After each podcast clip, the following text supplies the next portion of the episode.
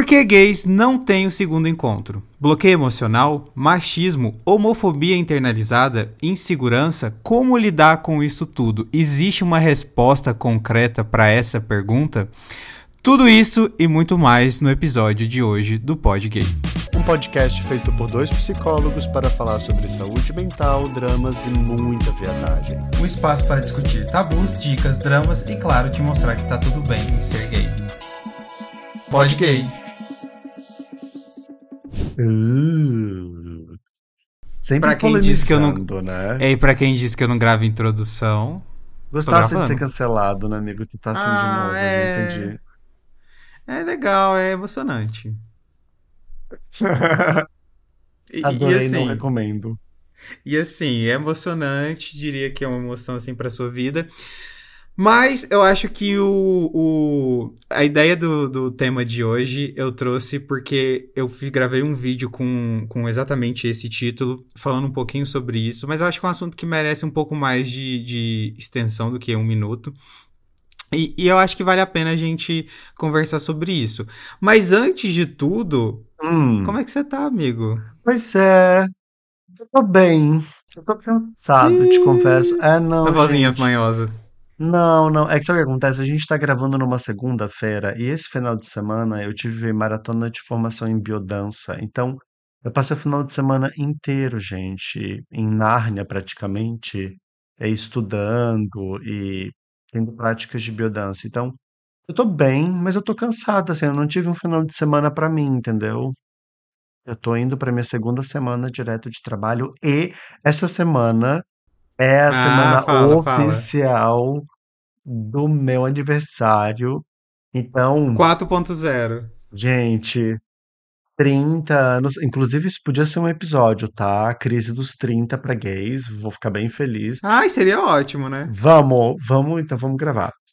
E eu tô nesse movimento. Mas, mas aí é melhor você esperar você virar os 30 pra você falar com propriedade, entendeu? Então tá, quem sabe no próximo episódio a gente já consiga, olha só.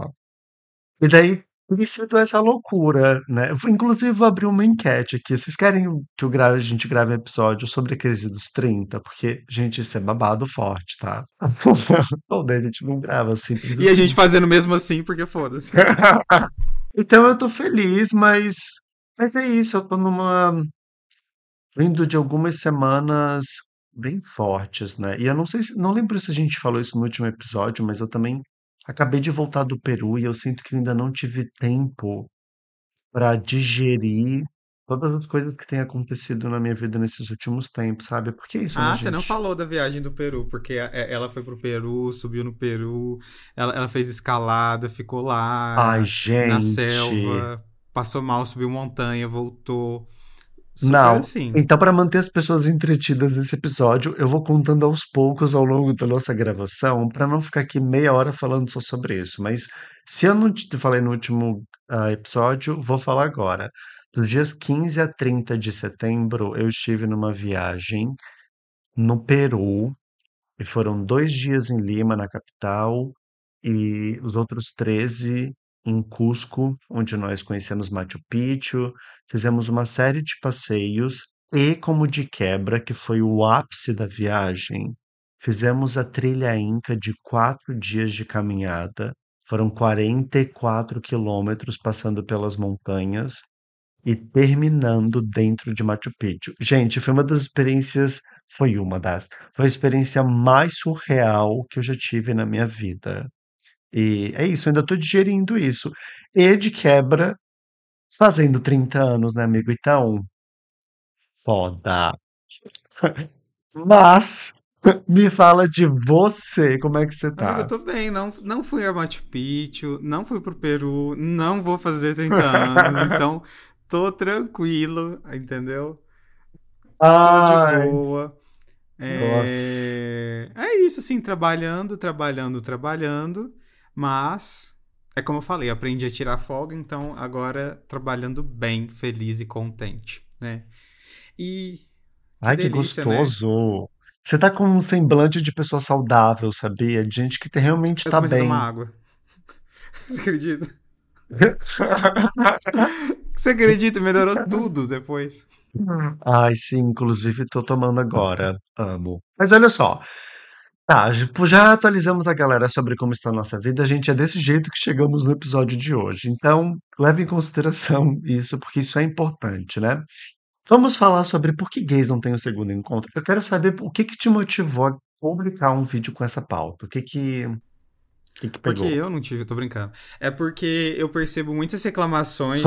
É É, bem não, provável. não. É, eu, eu recebi, tipo, não só recebi, né? Eu vejo dos meus pacientes também é, o drama, né? De você gostar de uma pessoa. E, e- e aí Uhum. tá o ponto, tá? Porque assim, é, por que que não teve o segundo encontro, né? É, Obviamente a gente vai falar sobre isso, mas muitas vezes, sabe o que que acontece? Não é que às vezes a pessoa não gostou, a pessoa, tipo, às vezes as pessoas gostaram, tipo, as duas partes gostaram. As duas partes, elas falam, tipo, ah, me diverti, às vezes se divertiram mesmo, né? Quer dizer, sempre tem uma mentirinha, mas normalmente tem, tem gente que se diverte, tem um encontro que é legal, gosta da pessoa, mas depois nunca mais fala, sabe? Aham. Então, tipo, gosto, quero, mas não vamos. Então, é como se tivesse esse bloqueio. E, obviamente, tem outras situações, como, por exemplo, um dar ghosting, ou simplesmente os dois não gostarem, simplesmente ficarem por ali, né? Procurarem uma, um, um, um estilo de relação saudável terminar em fast foda da vida, né? Então, fast foda, pra quem não sabe, é aquele sexo, tipo, que você vai, pum, direto pro sexo, vai na casa da pessoa, transa, pronto, acabou, nunca mais fala com ela, né? E aí, isso me motivou porque muitas pessoas estavam questionando sobre isso e eu falei, putz, vai dar engajamento. Aí eu fiz. Muitas E aí, pessoas, mentira. três. As três pessoas. E aí eu acho que muitas pessoas se identificaram, eu achei isso um pouco preocupante. E também eu tava, eu tava lendo um pouco sobre alguns artigos sobre o quanto gays se conhecem bastante em aplicativos, que é um tópico que a gente vai falar daqui a pouco, Sim. inclusive. Mas eu queria, eu queria é, começar Hum, a falar vem. de algo óbvio, né? Que é monogamia. Tô brincando. que é sobre. é, eu amo falar monogamia. O bloqueio emocional. Você sente nos seus pacientes, você sente na sua vida, com seus amigos, que gays costumam ter bloqueios emocionais com outros homens gays ou bissexuais para se relacionarem de maneira emocional? Acho que sim, sim. Acho que sim, não. Sim.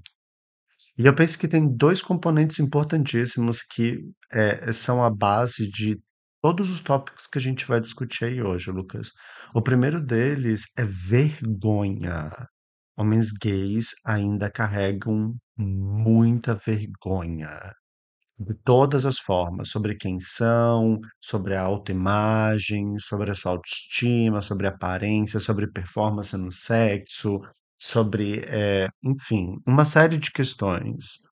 E, e isso é um problema, né? Porque quando a gente vai conhecer uma pessoa, eu quero o quê? Eu quero poder ter algum tipo de validação, né? Especialmente se eu tô afim daquela, daquela pessoa. E daí, como contraponto à vergonha, vem um sentimento forte de rejeição. E eu penso que esses dois lugares são lugares que nós, homens gays, já visitamos muito na vida, né? Que é nos sentirmos rejeitados e com vergonha, ridicularizados, humilhados de alguma forma por algo que, que outras pessoas denunciaram ou viram na gente, né? Então, eu acho que isso, assim, existe um bloqueio forte que com frequência nos leva para esses lugares e memórias de vergonha e de rejeição que nós já sofremos. Faz sentido para ti? Faz muito. E eu acho que isso vira como se fosse um reflexo emocional, né? Reflexo até, por exemplo, no- se alguém atirar alguma coisa na gente, a gente automaticamente, sem pensar, a gente vai Aham. pro lado, Se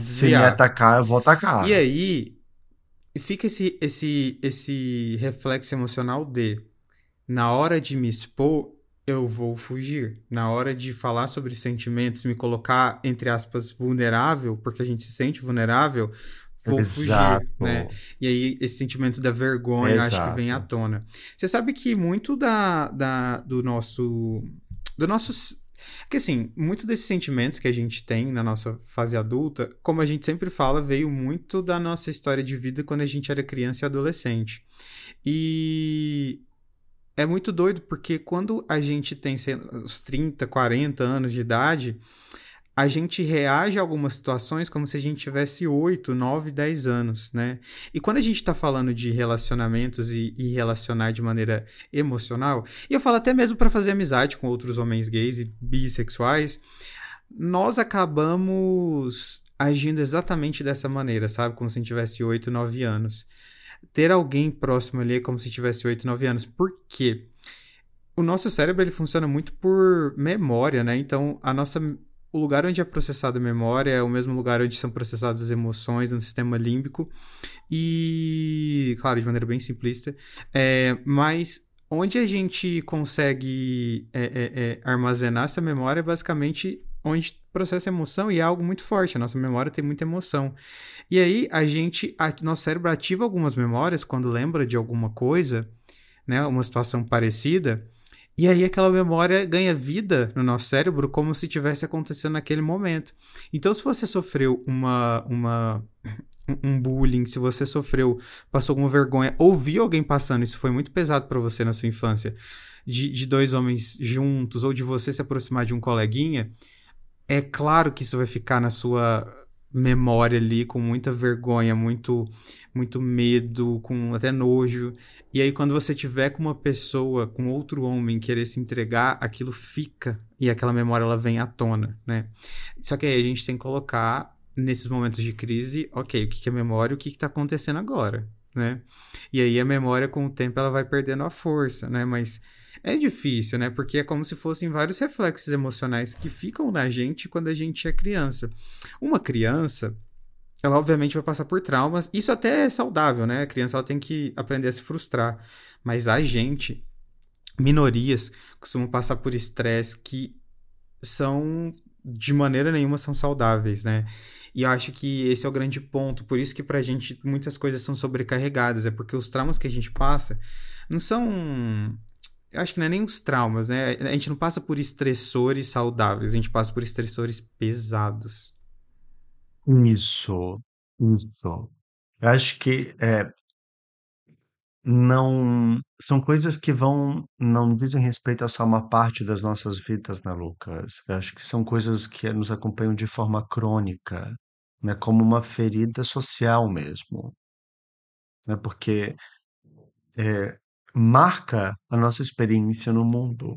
E eu fico pensando que, para além desse universo da rejeição e da vergonha, né, tem um, um outro aspecto importante, assim, do bloqueio, né, gente, que é o quão disponíveis nós de fato estamos para esse tipo de envolvimento.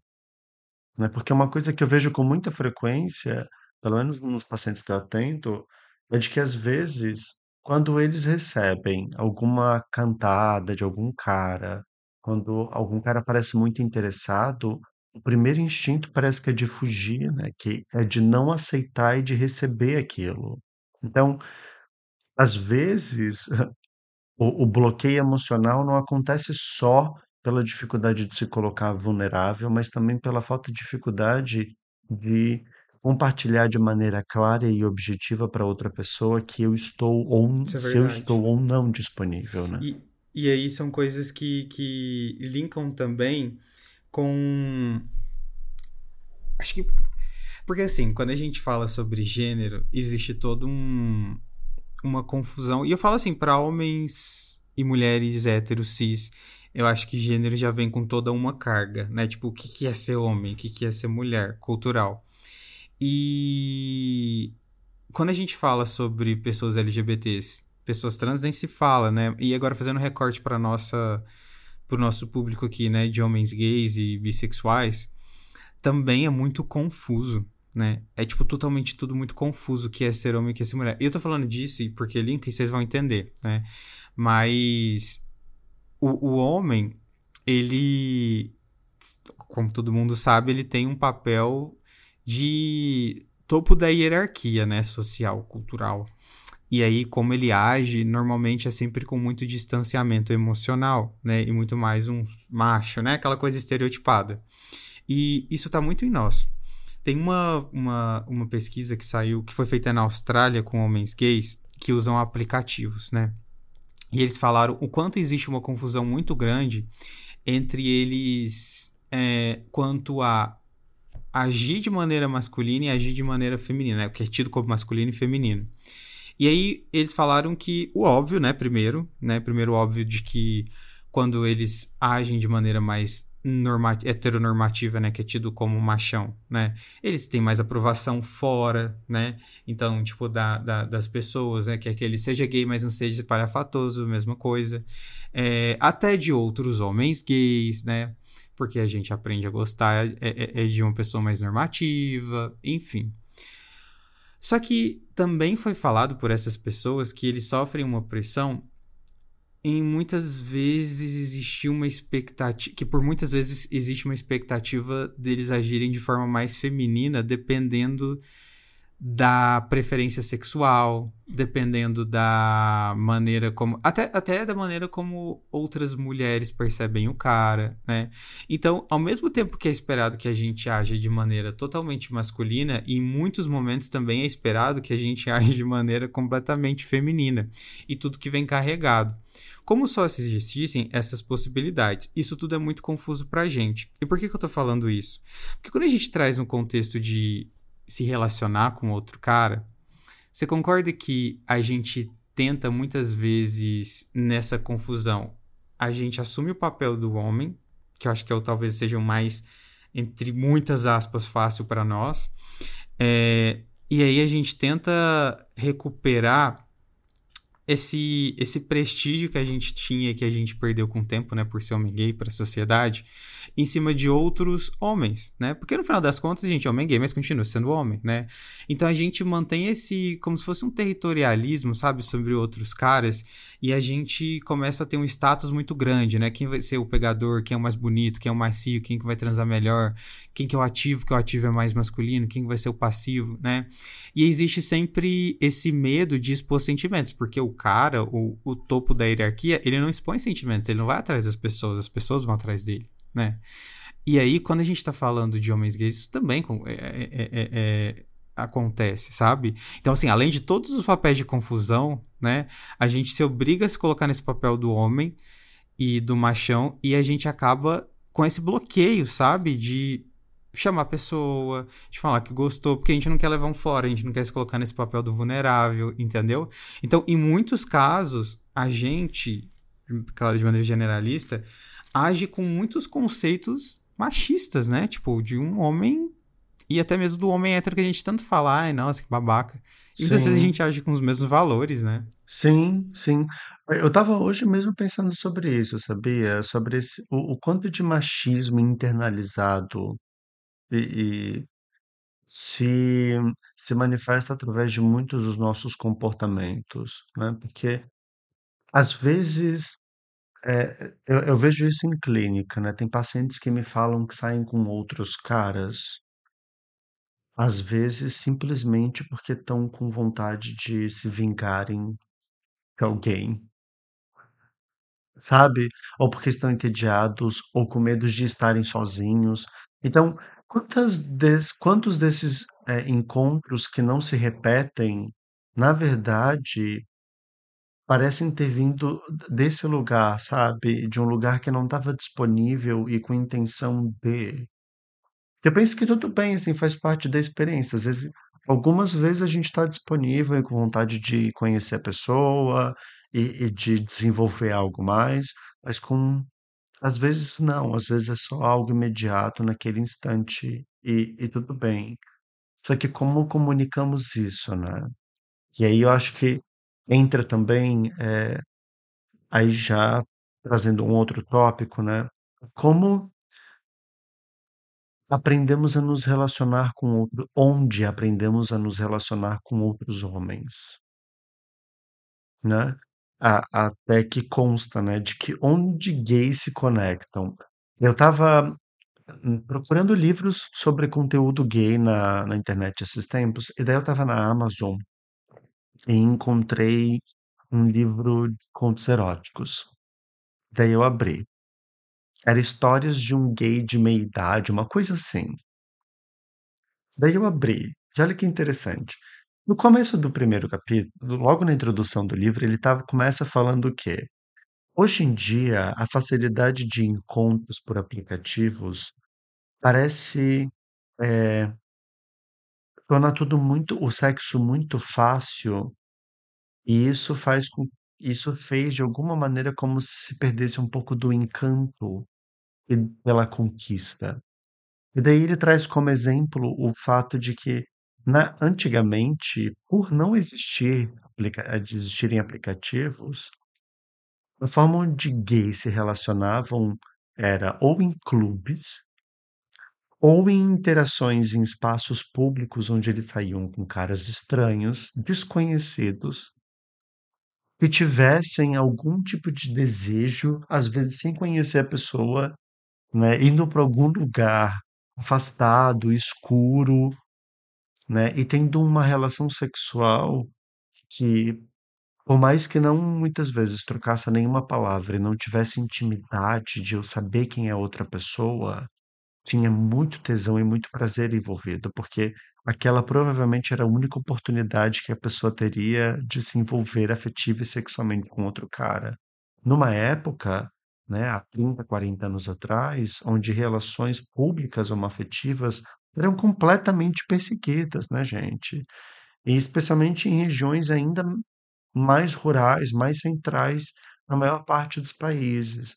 Então, basicamente, eu estou trazendo essa história porque eu fico me lembrando assim, é, é, esse livro me ajudou a lembrar de como antes da tecnologia, parece que dentro da comunidade gay se instaurou uma cultura de que nos relacionamos e conhecemos outros homens sempre a partir desse lugar do sexo, de uma interação que não parece ser muito afetuosa, né? E isso só progride, né, e perpetua até os dias de hoje, mas em todos os espaços que ocupamos, porque esse tipo de interação que parece não ter uma troca afetiva e já vai direto para o sexo, como se fosse um único tipo de contato que eu pudesse ter com aquela pessoa, e aquela é a oportunidade de eu transar, de eu ficar com ela, acontece em todos os espaços coletivos da nossa comunidade, né? Então, nos aplicativos, mas nas baladas também, é, até nas saunas da vida. Faz sentido isso? Não, faz total. E exatamente o pensamento que, que eu venho observando, né? Estudando sobre. A gente sempre se conhece em lugares que são muito sexuais. E além de a gente se conhecer lugares que são muito sexuais, é o que você falou, quando isso passa para a tecnologia, isso acelera muito, né? E isso, assim, para todos os setores da sociedade, né? Claro, até pessoas heterossexuais. Mas a gente. Porque, assim, quando são mulheres, né? Mulheres aprendem que elas não podem se explorar sexualmente, né? Mulheres têm medo, sabe? Mulheres não vão sair com qualquer pessoa porque elas têm medo, né? Sim. E homens, eles Cara, quantas vezes a gente já se meteu em, em cilada de aplicativo, tipo, coisa de aplicativo assim, no meio da madrugada pelo tesão, sabe? Meu Quantas Deus! vezes? É. Então, assim, a gente. é, São dois seres ali que aprenderam a ser Ai, sexuais e não tem medo. É, é assim, topa tudo pelo tesão, entendeu? Não, tá. Eu tô curioso agora pra falar. Antes da gente continuar essa pauta, eu tô curioso pra saber. Me fala quando foi a última vez que tu teve só um primeiro encontro, amigo? Só um primeiro encontro, que não teve mais depois. Sim, Mas você fala assim. não teve o teu segundo. Então, mas você fala assim, encontro, tipo, daqueles que você sai com a pessoa, conhece. Ué, do encontro que tu tiver a fim de compartilhar comigo e com a galera. Hum. Ai, deixa eu ver. Faz um. Ele pensando em qual que ele pode compartilhar pra não ser Teve um em cancelado. 2012, tá? Em 2012. É.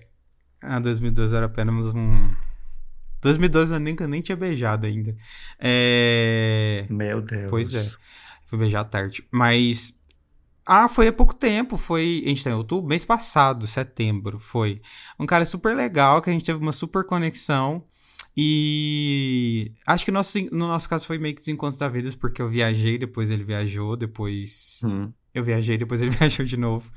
E, inclusive, pra gente se encontrar demorou um mês, enfim, foram muitos os encontros que a gente teve. Mas foi Nossa. mais por causa disso mesmo, assim. A gente demorou um mês pra gente. Olha só, a gente ficou conversando um mês e depois a gente teve um encontro, depois nunca mais. e, deu- e a gente. Em alguns momentos a gente conversa, assim, mas ah, acho que acabou não rolando. Tipo, mesmo foi legal. Acabou não rolando. Mas acho que foi muito mais por, Ah. nesse caso, muito mais por desencontros que qualquer outra coisa. Foi em setembro? É, é complicado, agosto. né? É. Quando tem muito desencontro envolvido, é difícil conseguir criar um vínculo com a pessoa, né? Não, bem, e você não sabe, né? São Paulo. São Paulo, você sabe, na verdade. Até por causa de mim. As Ah, pessoas, sei. elas são meio. Cada um na sua, entendeu? Sim, próximo, né? Não, eu falo geral, assim, até com, com, com encontros, sabe? Tipo, encontros eu falo assim, tipo, ah, alguém foi nessa cidade. Aí a pessoa te dá um ghost. Mas. Não que isso tenha acontecido aqui, tá? Entre nós. Mas. Eu não vou falar nada. Mas eu jamais esquecerei, Lucas. Ah, eu Eu jamais amo, esquecerei. tá? Agora eu entendi. Não é só sobre, então, as pessoas em São Paulo é, quererem pegar e se relacionar com todo mundo. É sobre o fato delas só quererem ficar no canto delas. Eu acho muito, sabia? Eu vejo isso muito. Sim, porque vocês estão fora de casa nesse desespero, no caos que é essa cidade o dia todo. Eu também ia querer me encolher dentro de casa. É. E. Mas enfim, né? é, e aí, enfim, a gente tava falando sobre a Babado. questão dos aplicativos, né? O quanto isso acelerou muito. E no caso de dois homens, isso facilita ainda mais, né, amigo? Porque, cara, tipo, são, é- é- são muito menos impedimentos do que um homem e uma mulher, por exemplo. Ou até que duas mulheres, sabe? Tem vários aspectos culturais que é, parece que de alguma forma propiciam para a relação entre dois homens acontecerem, né, Lucas? Acho que mesmo dentro da comunidade de homens héteros, por exemplo, homens que se relacionam sexualmente com homens, né, nós vemos que é muito fácil, né? Em espaços públicos é muito fácil um homem conseguir sexo. É isso. E, e, e é uma coisa cultural, né? Acho que dessa, desse, desse histórico machista, patriarcal, que beneficia e privilegia sexualmente homens, né? Essa cultura permissiva que o homem pode, de que ele tem esse direito, e do como isso é, acabou criando uma espécie, um outro tipo de cultura dentro da nossa comunidade, né? Então, existem muito, é, existem muito mais Existem muitos espaços públicos conhecidos da comunidade gay, onde homens gays, onde homens que se relacionam sexualmente com homens frequentam, né, para sexo, por exemplo, as saunas. Né? Todo gay sabe onde tem uma sauna, onde tem um ponto de pegação na. Hum, Pode nunca ter ido, mas sabe onde tem. Em São Paulo, qualquer banheiro público. qualquer. É bizarro. É. E assim, né, você também é, está nesses meios, você. Porque a gente tem que entender uma coisa, né? O contexto ele influencia muito o nosso comportamento. Então, se você. Se, para pra pensar, se você conhece caras no nosso. No nosso. No contexto de aplicativos, em festas que. Bom, festa pra hétero, pra, pra, pra gay, pra qualquer pessoa, é. Normalmente é algo mais de pegação, né? É, a não ser que seja uma quermesse, né? Mas aí, enfim. É, mas normalmente é mais pra pegação. E aí, obviamente, você começa a ter contatos que, e estabelecer conexões de uma maneira em que vai propiciar que seja um encontro, que seja algo muito casual, sabe? Principalmente aplicativo. E o fato de você. E aí vocês precisam entender uma coisa: o fato de você estar inserido em aplicativos propicia para que você e a outra pessoa continuem procurando mais e mais e mais. Então, às vezes, você até gostou da pessoa, mas você tá pensando na segunda, e na terceira, e na quarta. E, e um, a gente tem a sensação de que tem pessoas infinitas, né, pra gente gostar e desgostar. E não é verdade. E não é verdade, porque 99% das pessoas que estão ali, você pode ser a pessoa mais padrão que for. Não vai dar em nada. Não vai dar em nada. Porque é difícil se Nossa, conectarem. ins- Instituto, é, é fonte, Instituto, tirei do. Eu amo. Eu fiz essa. Eu hackeei o celular de todo gay e fiz essa pesquisa. Cara, pode colocar na minha conta essa, tá? E. E aí, outro ponto, amigo, que eu queria trazer era sobre monogamia. Tô brincando. Outro ponto que eu queria trazer Ah. era, era sobre a nossa falta de conexão. Acho que muitos relacionamentos, eles não, não desenvolvem, ou eles a gente acaba não favorecendo, sem querer ou querendo ainda, né? é, é, que a gente desenvolva relações emotivas, emocionais, por falta de apoio, sabe? Por insegurança. Por falta de uma rede de apoio. Óbvio. Óbvio, é? total. Total. Porque se você não tem pessoas que te apoiam a ter um relacionamento, se você tem pessoas que, aliás, são contra você ter um relacionamento, se você tá num ambiente inseguro, se você vive na casa dos seus pais homofóbicos, se você vive na casa dos seus pais que você não sabe se são homofóbicos, se você vive na, na numa comunidade onde é, é, é, você vai ser discriminado e não tem apoio, como que você vai querer desenvolver uma, uma relação com outro cara? Babado. Isso é bem real. E, e tem um, um ponto, né? Não, não é nem só o de não ter apoio, assim, dessa família.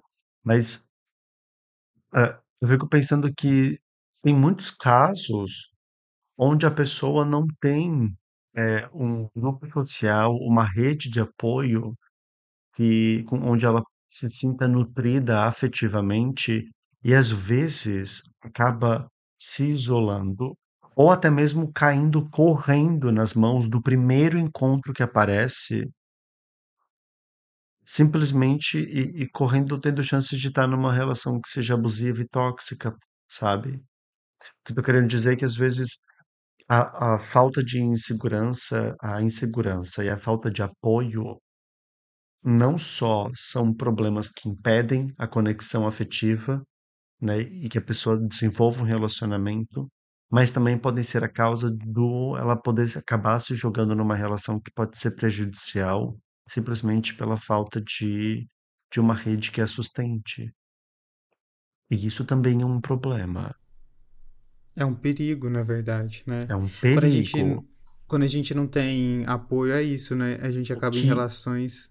O que eu já atendi, gente, de pessoas, de homens gays, que se sentem sozinhos porque não tem apoio familiar, não tem uma rede de amigos com quem possa contar e se metem em cada furada de relacionamento, o medo de solidão, ver por carência afetiva é impressionante. Então tem esse outro lado da moeda, né? Tem esse lado da moeda. E agora, passando para o próximo tópico, né? Que eu acho que também Bora. é um dos. E a monogamia? A monogamia ela é vegana, então não vamos falar sobre ela. Agora, o que que você. Fala qualquer palavra aleatória, né? Ai, que péssimo, meu Deus. Vou falar sobre um assunto sério aqui: homofobia internalizada. Internalizada, tá certo esse termo? Eu Internalizado, falei agora, pareceu sim. esquisito. É...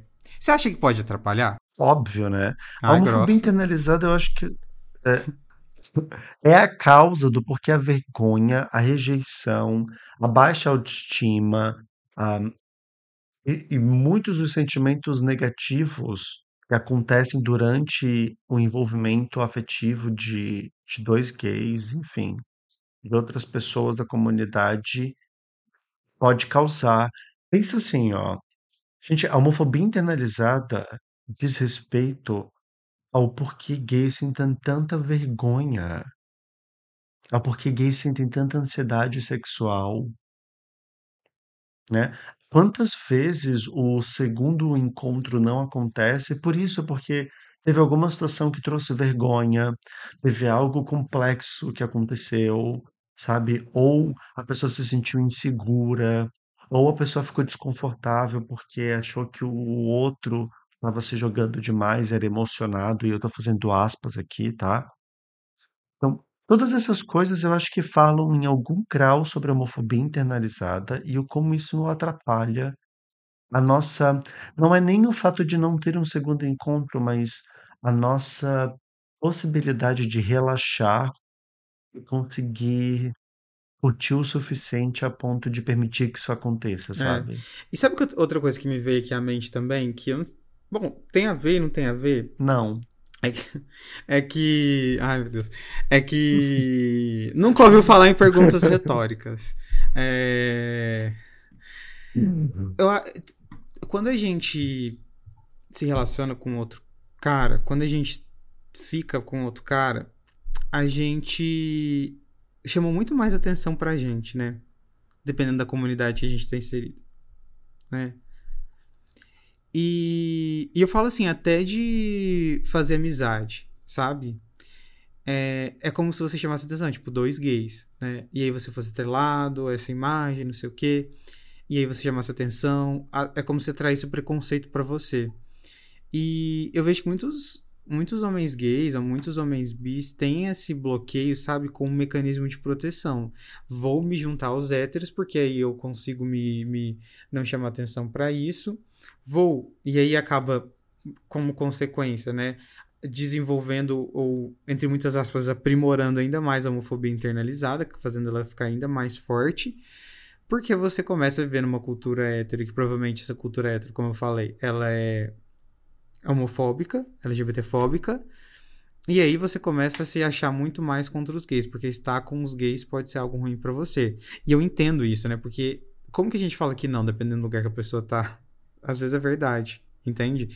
Então, por, às vezes é verdade. Por isso que eu falo que a gente tem que tomar muito cuidado com os contextos que a gente está. Só que, infelizmente, eu sei que pra... é difícil mudar esse contexto para a maioria das pessoas. É por isso que é importante a gente criar planos a médio prazo para a gente sobreviver a isso, né? E, e eu acho que muitas pessoas acabam deixando de se envolver por conta disso, sabe? E eu não tô falando só de, como eu falei, né? Não tô falando só de relacionamento amoroso, não. Tô falando também de é, amizade, sabe? De estar num grupo com outras pessoas LGBTs, né? É meio que você se colocando ali em um lugar de vulnerabilidade, dependendo do lugar onde você está. Só que também é importante balancear. Você está em um ambiente hétero, dependendo do ambiente hétero que é, também é você estar vulnerável, sabe? A mais ataques. E principalmente ataques a você mesmo. Então, importante lembrar isso, né? Mas. E não mentir. E não mentir. Eu minto alguma vez? Próximo tópico. Acho que Deus de falar. Menti. Sim, e eu sou a Xuxa. É, vamos. Acho que já deu de bad nesse episódio o suficiente, né? Eu fico incomodado da gente só tá falando sobre a parte ruim, sobre o que tem de bad, bad. Chega de depressão. Chega de depressão, cansei. Vamos falar do que tem de bom. Como que você acha, então, Lucas, é, que nós podemos ter uma conexão mais saudável com outros gays, o que vai nos colocar em posições mais próximas de ter um segundo encontro que seja legal e gostosinho para todo não mundo. Não sei, tô brincando. Se alguém souber, me avisa também. Não, mas eu acho que. Oh, na verdade, vamos. Acho que a gente já deu um chá de realidade aqui para todo mundo, né? Acho que foi uma chá de realidade, Sim. como a gente falou. E aí. Nota de repúdio. e aí é importante lembrar que. Idiota. É importante, é importante lembrar que a gente tem que alinhar nossas expectativas. Eu vejo muita gente colocar uma. uma, uma... Hum. Eu, não é pra você desistir, tá? De você se relacionar, não, tá?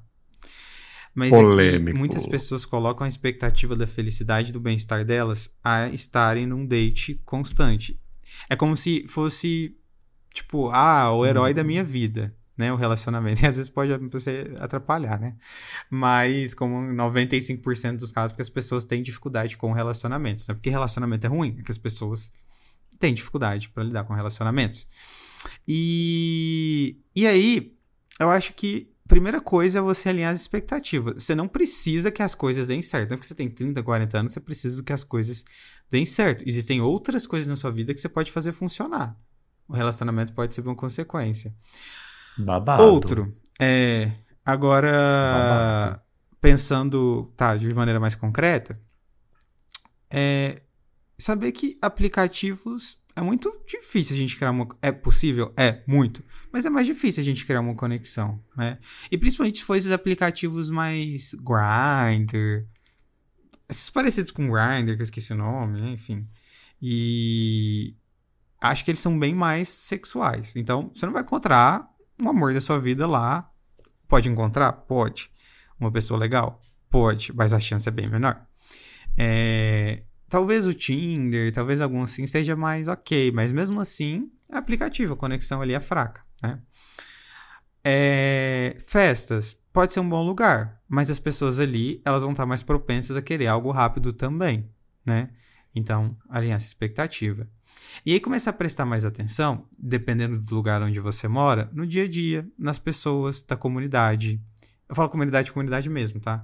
É, dos lugares onde você vai, sempre vai ter um Uhum. gayzinho. Só que eu sei que muitas, em muitas cidades, em muitas outras culturas, é difícil você flertar, né? Por isso que a gente recorre muito às festas e aplicativos. Mas é possível, né? Dependendo do lugar onde você mora, de você conhecer alguém na sua escola, na sua faculdade, no cursinho, te conhecer na padaria, te conhecer até na igreja, né? Conheço casos. Então, é. E. Eita! Amém. Aleluia! E eu acho que são maneiras mais saudáveis, né? E principalmente quando você conhece a pessoa, de você ter uma comunicação, né? De você ter uma comunicação mais sincera, né? Gostou, não gostou, é, com as expectativas alinhadas, por favor, não queira casar com a pessoa depois da primeira e da segunda encontro. Mas de você falar, ah, gostei, quero sair mais, você tá afim de algo, de, de procurar alguma. ah, é, é, conhecer alguém melhor, né? Ou às vezes a pessoa fala, ah, não, tô afim só de ter um. Algo mais rápido, né? E vocês vão ter as expectativas alinhadas. Gente, por que tá aparecendo uns emojis aqui do nada? Você viu? Eu não faço ideia também, mas. Enfim, é sobre. Enfim. Apple. E eu acho que você ter a comunicação. Talvez você quebre a cara, sim, mas é melhor você quebrar a cara, tipo, do que ficar na expectativa e. que ficar na expectativa. Gente, enquanto a gente tá gravando, tá aparecendo aqui no- nos nossos celulares um íconezinho de uma mãozinha que parece do Mickey fazendo um joinha. Não faz o menor sentido. Ela aparece de tempos desconcertou em tempos, completo. normalmente quando o Lucas fala, como se estivesse concordando com coisas que ele diz. É uma coisa que beira entre o engraçado e preocupante. A Apple ouvindo e concordando. Obrigado, Steve Jobs. E. Hablou muito. Falou. Olha o lacre. Enfim, eu acho que é isso, a comunicação, né? Pra você alinhar as expectativas.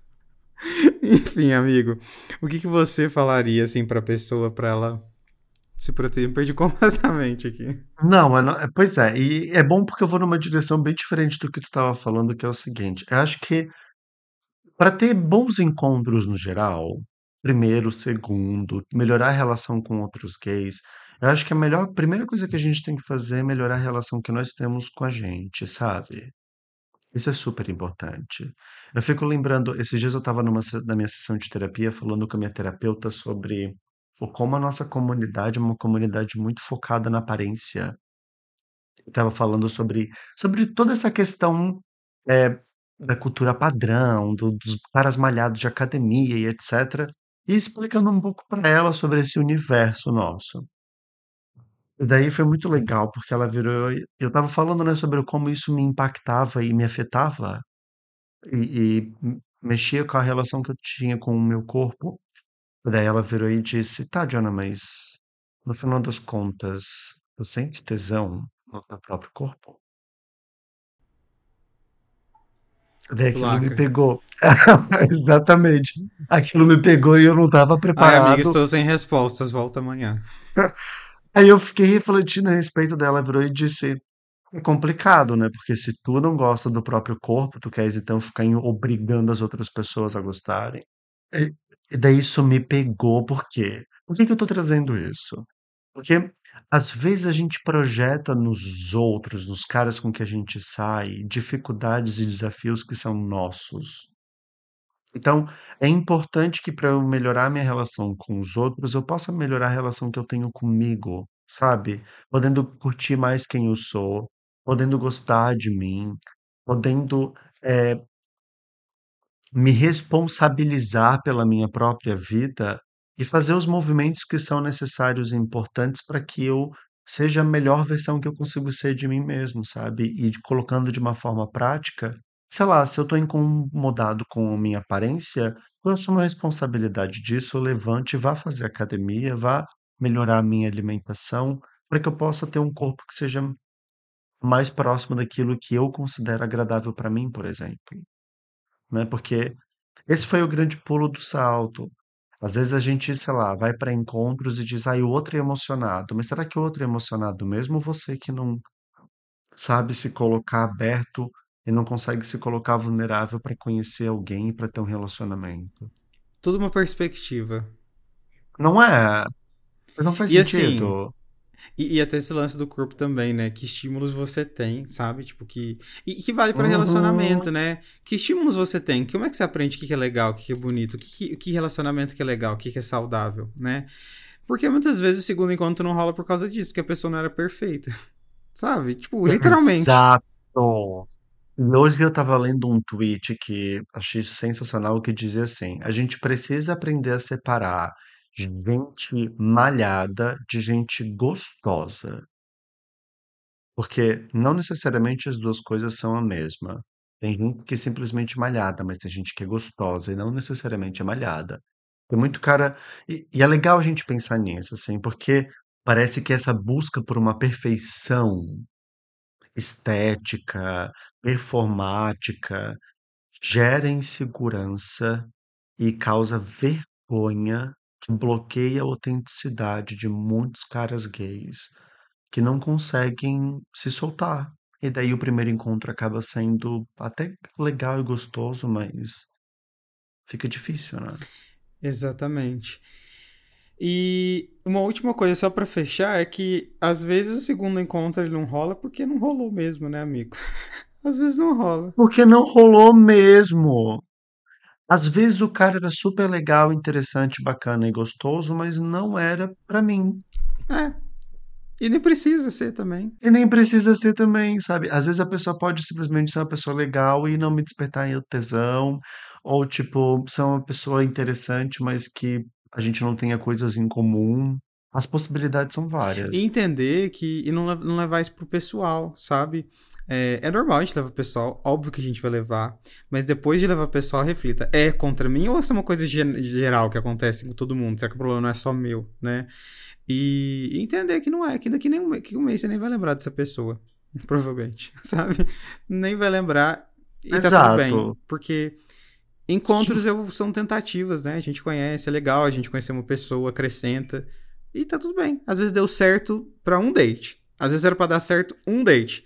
Você conheceu a pessoa, teve uma noite agradável, ou que seja uma bosta, mas ainda assim você aprende alguma coisa. E beleza, vida que segue, né? É, eu acho que eu sempre vejo dates como algo legal pra gente aprender a relacionar com o ser humano, com as diferentes perspectivas de vida, sabe? Sim, sim. É, isso fica me lembrando do, do último primeiro encontro só que eu tive. Foi com um cara que eu achei super interessante. Nós conversamos, conheci ele pelo aplicativo, pelo Grindr. A gente começou a bater papo, conversamos horrores no primeiro dia. E daí ele virou e falou: Nossa, a gente devia marcar alguma coisa, né? Quer saber aqui em casa um jantar pra gente poder se conhecer melhor. Eu falei: Tá, eu só vou ter, tipo, hoje disponível na minha semana. Ele falou: Então vamos. Eu falei: Então tá. Parei de trabalhar, fui me arrumar. Só que eu acabei demorando muito tempo tomando banho, etc. Que quando eu cheguei na casa dele, ele já tinha ido dormir. Eu fiquei de fora, ele me mandou mensagem falando: Gatão, você simplesmente sumiu. Demorou quase duas horas pra chegar aqui. Já tô deitado na minha cama. Sinto muito. Foi foda. Eu fiquei com um ódio tão grande. Em, em partes, né? Porque eu achei que foi bem coerente o que ele disse. Afinal de contas, eu simplesmente sumi e não me comuniquei. E, e é, é isso, sabe? Tipo, é importante a gente conseguir observar esses, esses gatilhos, esses lugares e melhorar a relação que a gente tem, né? Então, Às vezes, às vezes é, é- E curioso. às vezes também é culpa da pessoa, né? É isso, né? Eu acho que. Às vezes, às vezes é você. Isso. Às vezes é você. Não é a comunidade, às vezes é você. Tipo que você que não respeita horário, né? E tal, que fazer a chuca de duas horas. Talvez seja É isso. isso, gente. Eu acho que é dessa forma que terminamos o episódio. Então, às vezes, a culpa de não ter o segundo encontro é sua. Olha, a, psicologia é reversa, né? A gente fez a pessoa melhorar pra Eu depois. não tenho mais nada pra. Eu não tenho mais nada pra falar neste, neste episódio. É, galera, então é isso. É, reflitam sobre essa. Sobre, sobre esse ponto. Reflita. ó. Não demorem duas horas pra ir pro date. Duas horas sumido por ir pro date. E. É, gente, mas assim, né? Vamos, vamos entender, ativos, por favor, entendam que o banho, que quando a gente fala que precisa tomar um banho para se arrumar, demanda tempo, Verdade, impaciente ele, ok? né? Queria, queria coisa fácil, né? Né? Então, assim, que é tudo também lindo, que é tudo cheirosinho, higiênico, mas assim, É. vamos E colaborar, também dá uma respondida, né? No meio da chuca, para ali e fala: Não, calma, vou demorar tanto tempo. vamos, vamos ser compreensível. Se perdeu. Se perdeu no personagem. Pois é, Ah, eu tudo bem. podia.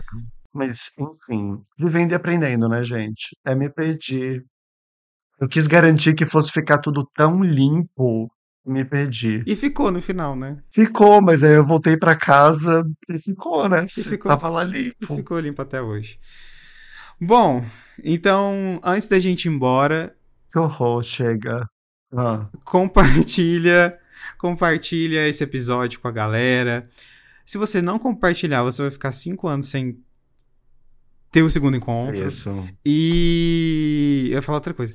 E ah, como as pessoas podem te seguir, Jonah? No arroba meu é gay em todas as redes, mas especialmente o Instagram, que é que eu mais tenho utilizado agora. O nosso perfil, né, do underline, arroba underline podgay. Joga lá, galera. E o seu, senhorito, como é que a galera te encontra? Underline Lucas De Vito. Marquem a gente Ah, lá. E também toda quinta-feira à tarde no banheirão do Frei Por Caneca. Ele tá favor, lá. por favor, tô lá, gente. No box 2. Ai, que horror. Não, gente, não sou, não sou desse. Vocês não vão me encontrar lá. Não, é no Morumbi, né? No JK que tu faz o banheirão. Imagina que eu vou atravessar a cidade e fazer banheirão. Aham, tá boa. Mas é isso, galera. Muito obrigado a quem ouviu. Compartilhe e marque a gente, por favor, para ajudar nosso Por trabalho. favor, gente, compartilhe. E é isso. Beijos. Beijo, até a próxima. Tchau. Tchau.